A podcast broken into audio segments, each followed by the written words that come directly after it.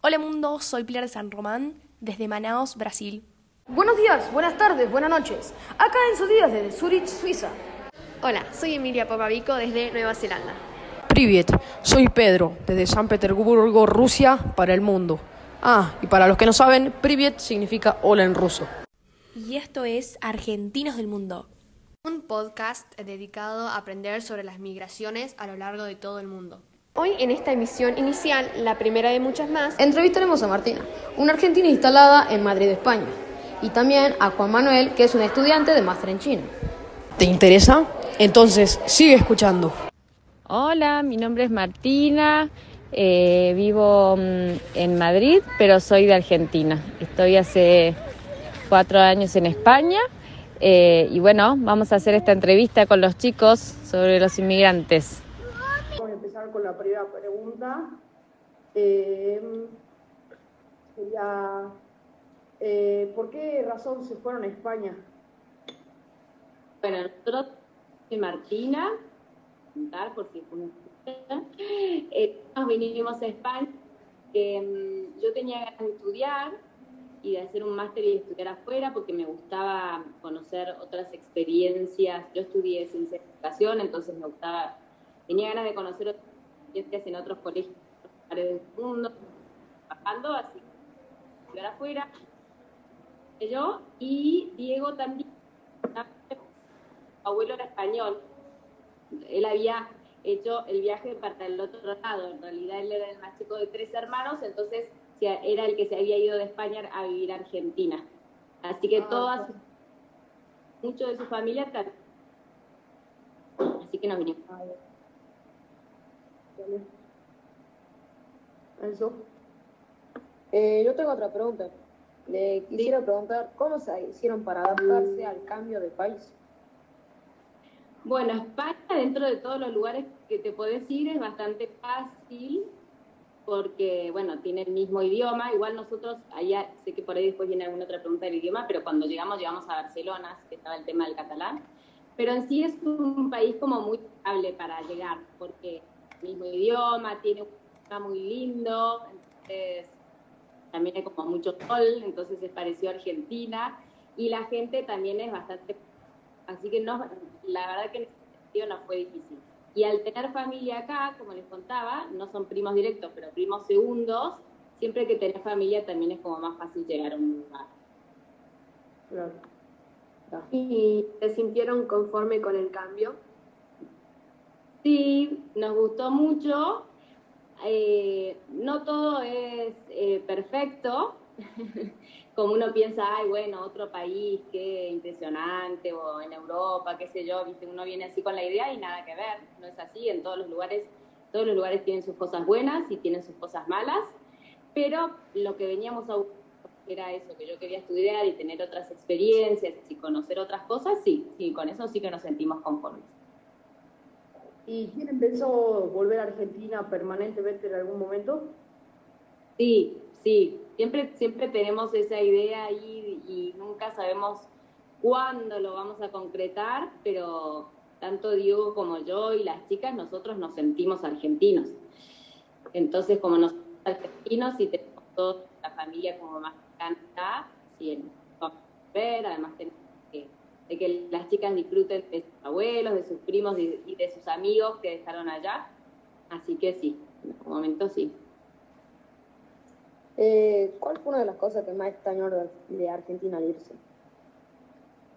Y mm, yo creo que lo que más se extraña es la gente. Los argentinos son muy... son- son- nos mudamos de Buenos Aires a Metán en su momento. eh, nos fue muy fácil llegar porque todos te invitaban y nos hicimos amigos rápido en ese sentido. Acá la gente es como un poco más cerrada, ¿sí? La gente no te invita a su casa, no te abre las puertas de su casa. Si te encontrás con alguien, te encontrás en un restaurante o en un bar, ¿sí?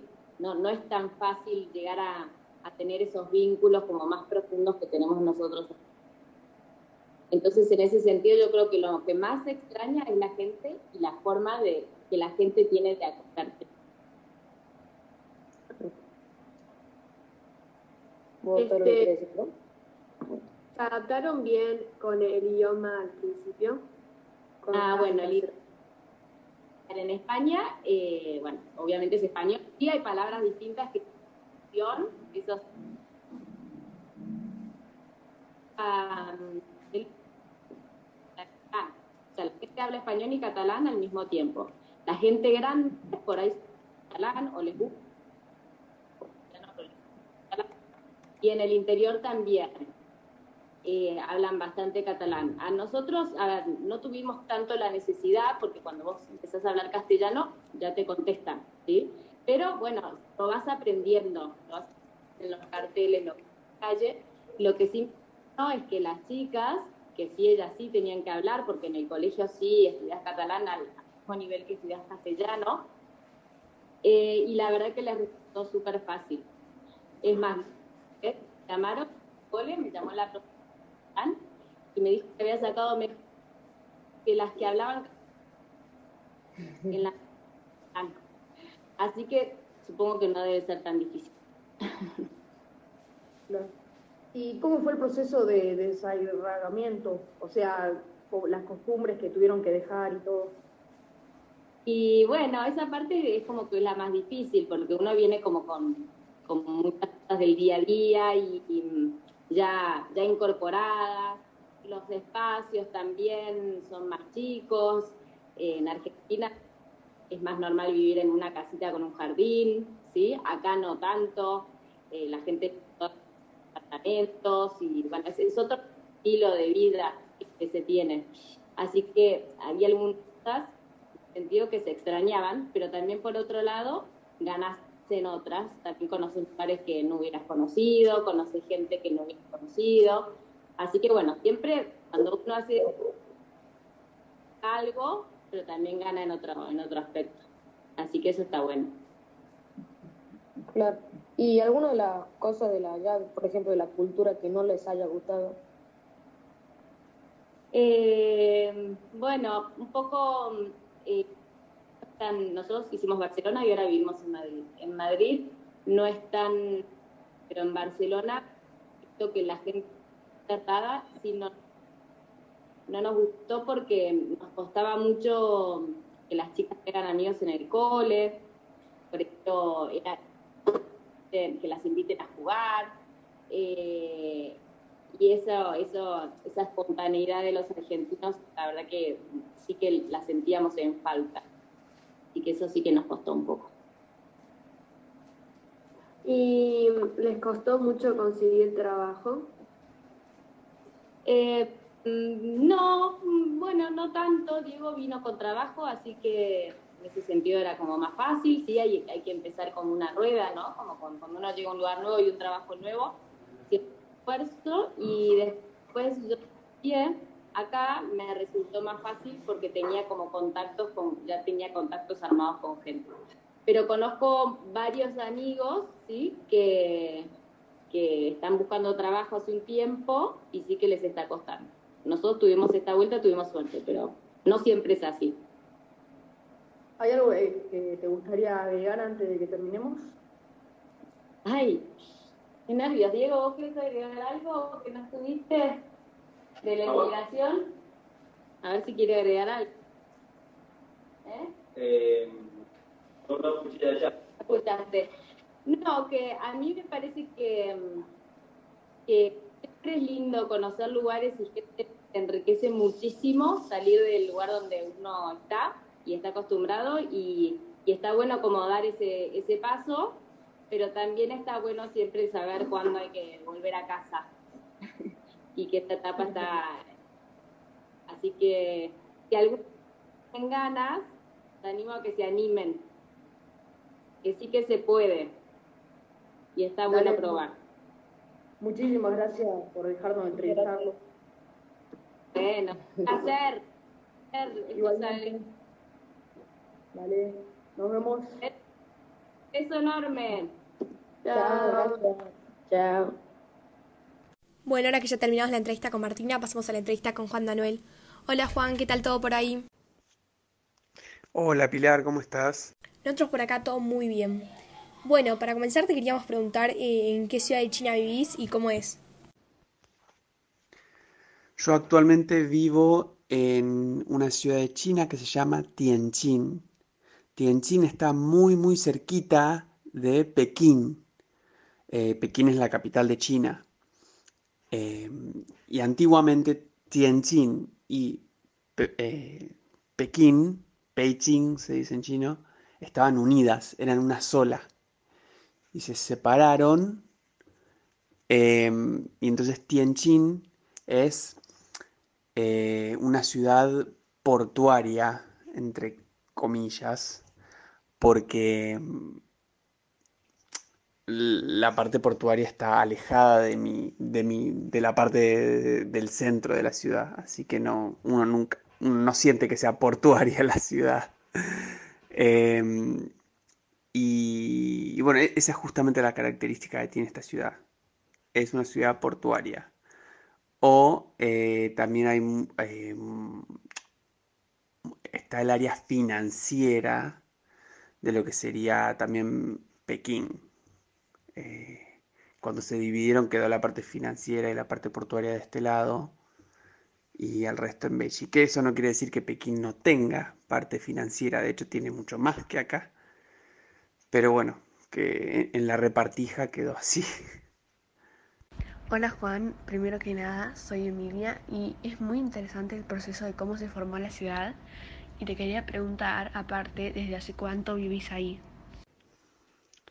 Yo vivo acá en Tianjin hace dos años, dos años y tres meses.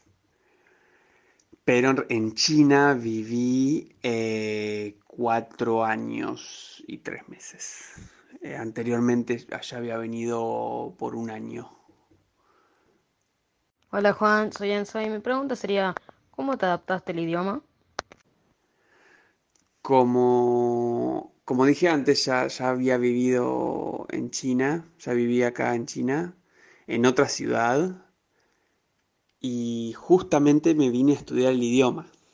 Entonces la adaptación al cambio de idioma se hizo de manera eh, más fluida, digamos, porque yo ya venía estudiando chino en Argentina y vine acá a pulirlo y, y además cosas que en realidad en Argentina mucho también por ahí no sé no se puede aprender porque no tenemos profesores chinos eh, especialmente en, Rosario me refiero yo. No tenemos profesores chinos, así que no, no es mucho lo que se avanza en Argentina. Por eso sí, cuando se llega a cierto nivel, eh, la recomendación es venir a China a perfeccionarlo, porque acá tenés clases todos los días, eh, de 8 de la mañana a 12 del mediodía o de 8 de la mañana a 5 de la tarde, dependiendo de qué programa hagas.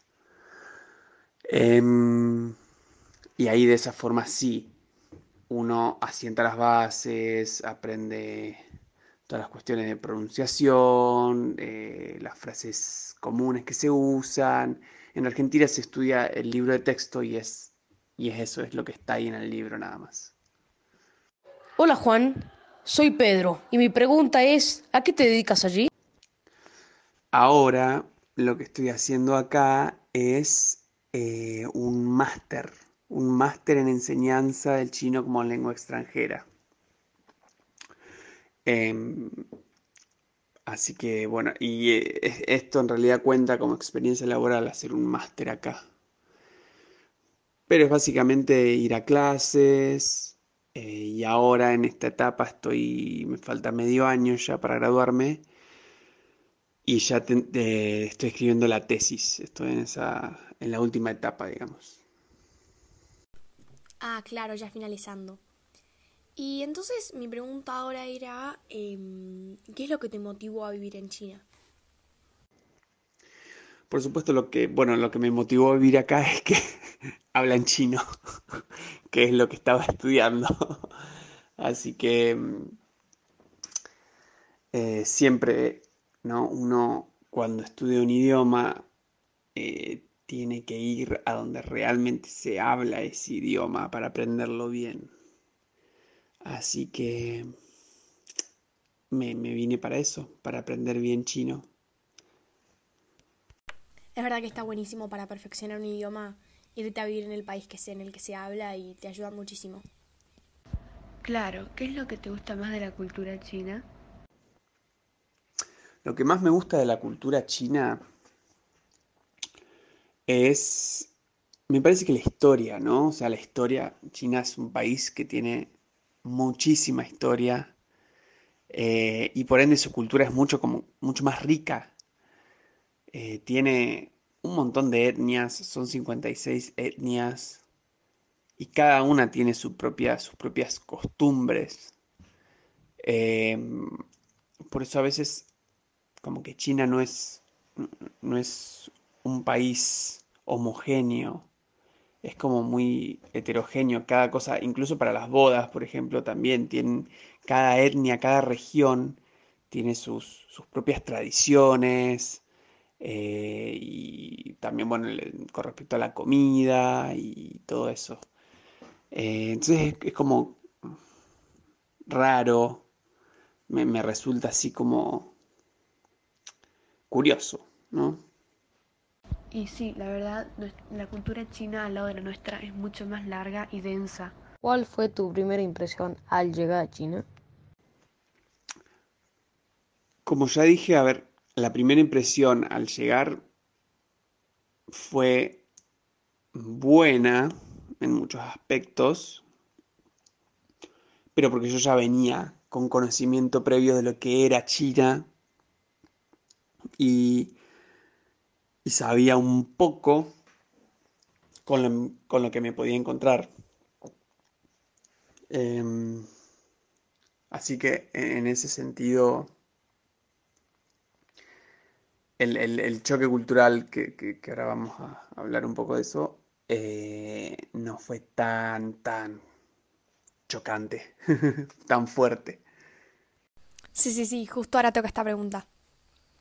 ¿Cuáles fueron los choques culturales que tuviste al... Con respecto a los choques culturales, em, si bien yo ya venía con, a ver, con una investigación previa eh, por estudiar el idioma y por prepararme ¿no? antes de venir, em, lo cual, digamos, mitigó bastante los choques. Algunos pueden ser, por ejemplo, la cantidad de gente que hay. Eh, uno no, no va a estar nunca, digamos, solo. Siempre hay gente en cualquier lugar, en el parque, de día, a la tarde, a la noche. El shopping está lleno de gente. Em, museos hay gente, en todos los lugares hay gente, especialmente en el transporte público, obviamente. Em, pero bueno, si no, si no te molesta que haya gente, no, no, no, no sería un problema, digamos, ¿no? Pero bueno, otra cosa es que, mm, por ejemplo, todo gira en torno a la comida. O, ah, otra cosa muy importante, este, este sí es un choque que no, muchos extranjeros no lo podemos, eh, digamos, resolver. Acá todo el mundo, o sea, todos los hombres, por norma de la sociedad, tienen que fumar y tomar alcohol. Son dos cosas que yo no hago puntualmente. y muchos extranjeros tampoco hacen, porque para nosotros está mal visto o es malo para nosotros fumar o tomar en exceso. Pero acá todos los hombres tienen que fumar y tienen que tomar alcohol. Entonces, en todas, cuando te encontrás con un amigo o con un compañero o con lo que incluso un desconocido, siempre te van a ofrecer un cigarrillo, no uno, te, te van a ofrecer un atado directamente de cigarrillos. Y está mal visto rechazarlo a eso es una cuestión cultural y eh, es terrible, pero bueno, a veces algunos optan por decir no soy alérgico al alcohol, por ejemplo, para no quedar mal, porque si le decís no, no tomo o no, no fumo, te siguen insistiendo, te siguen insistiendo hasta que lo aceptás. Pero bueno, e, e, eso, eso es un gran choque. Y yo por eso no trato de no, no asistir a muchas reuniones sociales con chinos. Verdaderamente alucinante ese choque. Eh, una diferencia cultural tremenda. Bueno, ahora pasando a otra pregunta. ¿Qué es lo que más disfrutas de vivir ahí? Pero bueno, más allá de eso, lo que más se disfruta es, por ejemplo, la seguridad. Acá en China hay mucha seguridad, hay cámaras en todos lados. Como te digo, hay gente en todos lados. Entonces, es como es menos probable que o te roben o que pase algo, algo raro. Em, sí, eso. También lo, lo cómodo que es la vida acá. Eh, la gente, por ejemplo, yo ya no cargo más efectivo, no tengo efectivo encima. Se paga todo con el celular. Eh, todas las tiendas, incluso los kiosquitos más chiquitos, incluso los vendedores ambulantes, tienen un código QR que vos lo escaneás, te dicen cuánto es y lo pones en el celular y ya está, se le transfirió a su cuenta bancaria y, ya está, listo. Me, fui con mis cosas, con mis frutas en la mano. Em, eso es muy cómodo, muy cómodo. También lo que es muy cómodo es eh, los servicios de mm, paquetería, tipo Mercado Libre. Acá se llama Taobao, que es eh, una de las ramas de Alibaba, que es muy conocida también en el exterior. Eh, vos lo pedís y al día siguiente o a más tardar en dos días ya lo tenés en tu casa. Bueno, en mi caso, en la universidad en la que estoy, ponen todos los paquetes en, en una de las cantinas donde se come. Ah, no, eso estaría buenísimo que esté en Argentina. ¿Y qué es lo que más extrañas de Argentina?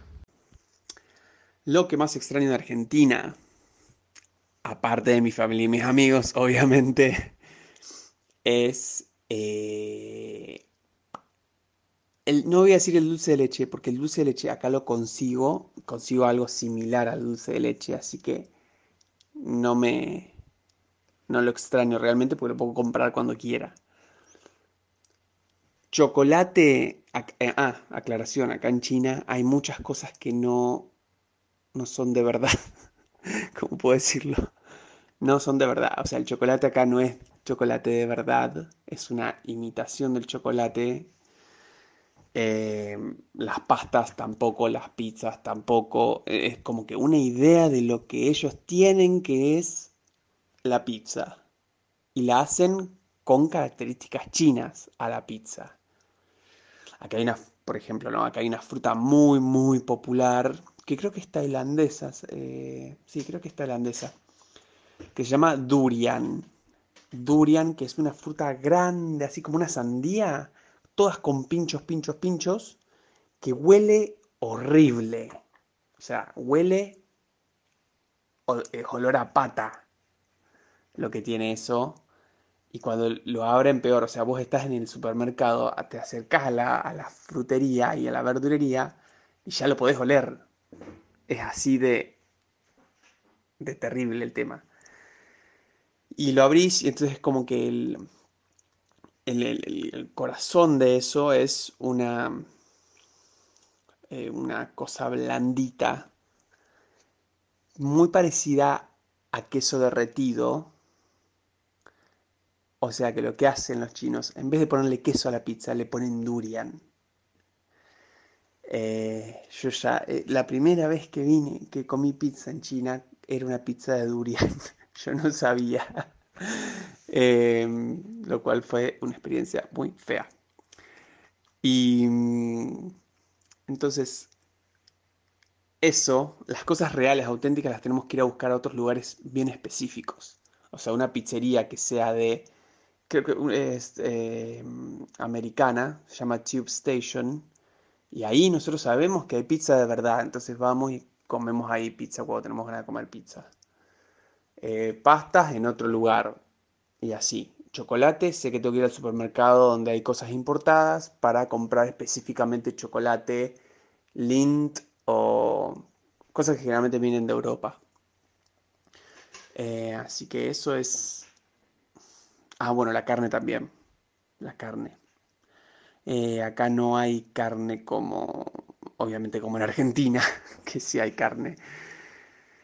Y generalmente viene de Australia la carne, eh, la que es importada, la, la, buena entre comillas. Después el resto no sabemos de dónde proviene. ah, no, tenés que estar todo el tiempo fijándote de no comerte una imitación china. ¿Y cómo te adaptaste al vivir allí? Con respecto a si me costó adaptarme, no realmente. Primero porque yo ya sabía más o menos con lo que me iba a encontrar, hice una investigación previa. Y lo que sí cuesta es un poquito mantener, digamos, las dos, las dos vidas, la vida de, Argentina y la vida en China, más, más que nada por el cambio horario, el uso horario, que Argentina está 11 horas para atrás. Eh, entonces, por ejemplo, eh, cuando es la noche de acá, es la mañana en Argentina. Eh, con lo cual generalmente cuando yo estoy más activo, digamos, en, la tarde y demás, en Argentina están durmiendo. Y viceversa. Entonces, eh, cuesta mucho por ahí mantener el contacto con los amigos, con la familia, eh, más allá de que uno por ahí tiene su vida y su vida acá en, en, China, me refiero, tiene sus cosas y demás. Eh, pero sí, los amigos su suelen quejarse mucho de eso. Em, aparte, bueno, otra adaptación que hay que tener en cuenta es que acá hay redes sociales que no funcionan. Estamos en, en la otra parte del mundo. Entonces acá no hay WhatsApp. Acá hay otra cosa que se llama WeChat. Y WhatsApp está bloqueado, Facebook está bloqueado, eh, YouTube está bloqueado, Twitter, Instagram, todas esas cosas que generalmente solemos usar en, eh, en ese lado del charco, están prohibidas acá. No es que están prohibidas, están bloqueadas. Entonces hay que usar una aplicación que llama, no es una, es una VPN, es una red virtual privada. ¿Qué hace eso? Hace que el celular piense que yo estoy en, por ejemplo, ahora el celular piensa que yo estoy en Japón. Entonces me conecta a una red de Japón, a un servidor de Japón, y en Japón sí está permitido WeChat, perdón, WhatsApp, Facebook, Instagram. Entonces, ahí los puedo usar. Em, pero bueno, eso a veces no anda muy bien. Eh, y bueno, son, son todas cuestiones a las que hay que adaptarse. Pero más allá de eso, me, comunico en horarios medio raros con mis amigos y rara vez se puede hacer algún, digamos, alguna videoconferencia, eh, videollamada o, lo que fuere en vivo. ¿Y cómo cambió tu día a día viviendo allí en comparación a Argentina? Entonces, por ahí continuando con, con la pregunta anterior del cambio del día a día, no, no hay mucho cambio. La vida es bastante tranquila adentro del campus universitario si ya trabajas, eh, ya es otra cosa, ya es bastante movido, depende de dónde trabajes. Pero bueno, acá en lo que es trabajo, por ejemplo, se, se, se estila hacer horas extra. O sea, por más que no lo necesites, eh, la gente se queda horas extra porque si no, el jefe te ve mal. algo así. Em, y bueno, y al ser estudiante también tienes que estudiar mucho y tienes que esforzarte. Entonces, esas son cosas que acá se valoran mucho. Claro, otro tipo de valoraciones. Bueno, y la siguiente pregunta sería, ¿cómo experimentaste el confinamiento? Con respecto al confinamiento, eh, acá, bueno, empezó, se supieron los, de los primeros casos en enero, a finales de enero, que era el Año Nuevo Chino. Y es muy, muy importante, es la festividad más importante que tienen ellos. Eh, por lo cual todos los estudiantes chinos, todos los que trabajan acá, todas las personas chinas tienen que volver a sus casas, a sus ciudades, para estar con su familia. Entonces los extranjeros éramos los únicos que estábamos acá en el campus. Em, en febrero ya nos dijeron que no podíamos salir, que los que se querían ir, que se vayan ya, que no se podía, eh, esto no iba a mejorar así muy rápidamente.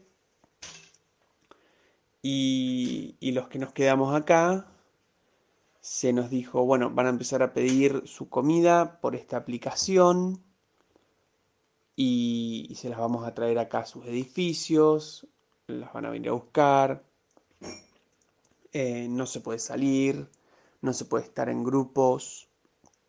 Bueno, todas esas cuestiones nos, nos comentaron. Por un tiempo no pudimos ni siquiera salir de nuestro edificio.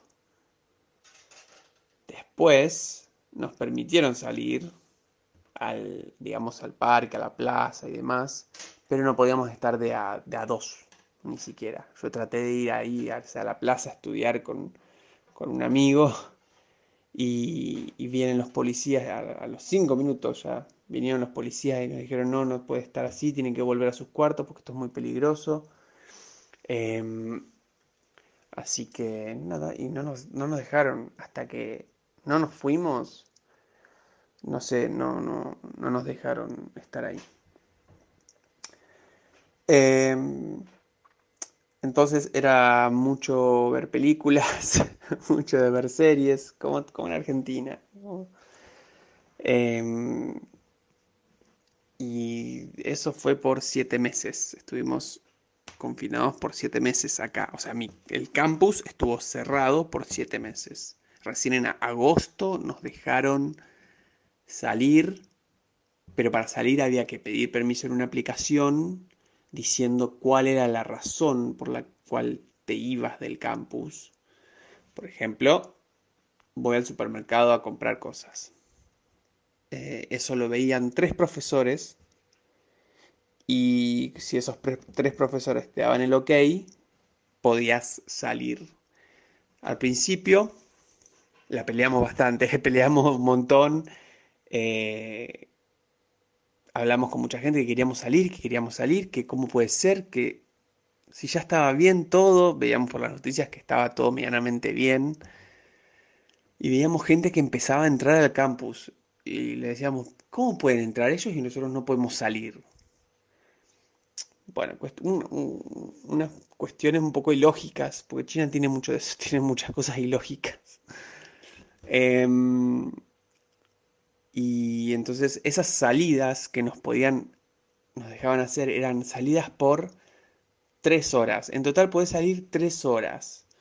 Algunos incluso eran, como si yo te dijese, acumulativas las, las tres horas. Hoy saliste media hora, bueno, te quedan dos horas y media en la semana. Cosas así. Por suerte en la mía no. La mía no fue así. Eh, y así, era mucho de ver películas, mucho de ver series. Esos. Eh, y las clases empezaron tarde, bastante tarde. O sea, les, tardó bastante, tardaron bastante en recuperarse de eso. Porque fue el primer shock, ¿no? Fue acá y bueno. Em, por eso fue mucho de ver series y películas. y cocinar acá. Qué restrictivo que fue el confinamiento. Acá dentro de todo, o sea, en marzo ya se estuvo más liberado. ¿Recomendarías a alguien mudarse a China? Mm, no sé si recomendaría a alguien mudarse a China, porque vivir acá en China no es para cualquiera. Eh, hay que justamente saber adaptarse a lo que es China. Em, hay por ahí mucha gente que, que, que no logra adaptarse. Tengo unos amigos rusos que no logran adaptarse al estilo de vida. O sea, todavía hoy en día, después de cuatro años acá, tienen choques culturales muy, muy fuertes. Entonces no, no se adaptan. Por eso no le recomendaría a nadie venir así y decir, me voy a mudar a China.